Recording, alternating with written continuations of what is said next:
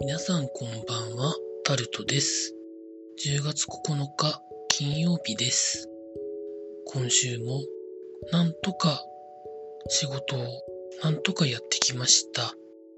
皆さんいかがお過ごしになっていらっしゃいますでしょうか？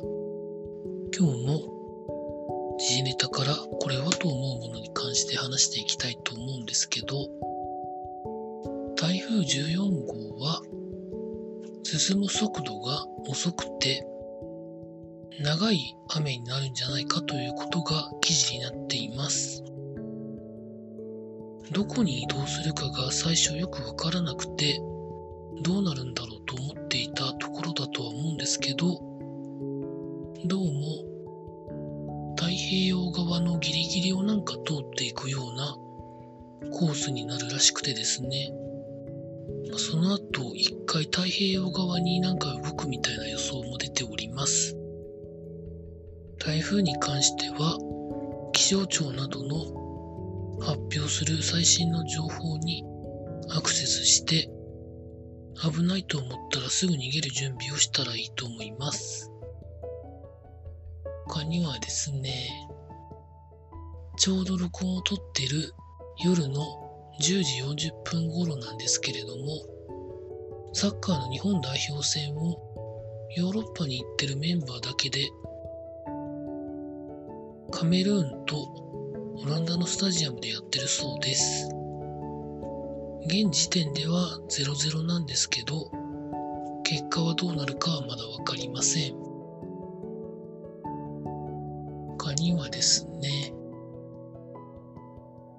吉野家が57億円にの赤字に転落するとかですね、東海道新幹線は